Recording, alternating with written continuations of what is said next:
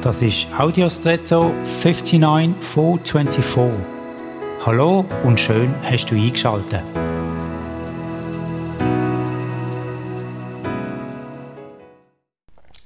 Angst in der Erziehung wird häufig angewendet. Man malt den Kindern ein Schreckensszenario vor Augen, um sie von einem Vorhaben abzubringen oder um etwas unattraktiv zu machen.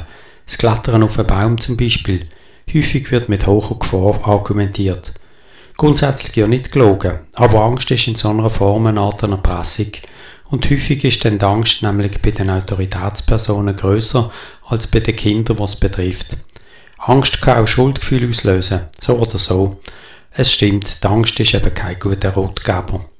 Natürlich kann Angst auch bewahrend wirken, aber dann ist es eher eine Angst im Sinn von Respekt und Zurückhaltung bei der Einschätzung von den eigenen Möglichkeiten.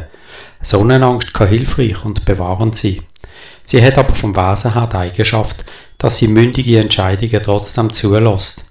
Vielleicht gibt es Bereiche, in denen es Zeit ist, sich von einer falschen Angst zu trennen und eher der Zuversicht mehr Raum zu geben.